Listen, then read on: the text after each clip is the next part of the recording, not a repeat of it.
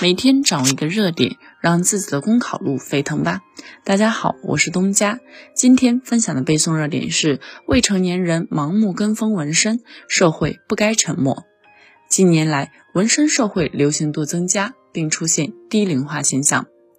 未成年人人生观、价值观尚未定型，天生对新事物充满好奇，极易被所谓的时尚与个性迷住眼睛，从而主动卷入纹身之浪潮中。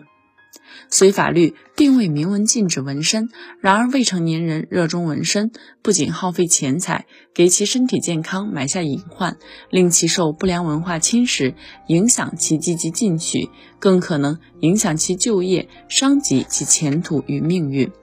盲目跟风、热衷纹身，虽只是个别现象，却暴露出了其审美观与价值观出了问题，是其片面展示个性结出的苦果。这也与社会过分宽容与引导不力等存在千丝万缕之关系。中华民族能否在未来的世界中立于不败之地，关键在今日之未成年人。因此，面对不良文化侵蚀未成年人，社会理应旗帜鲜明地说不。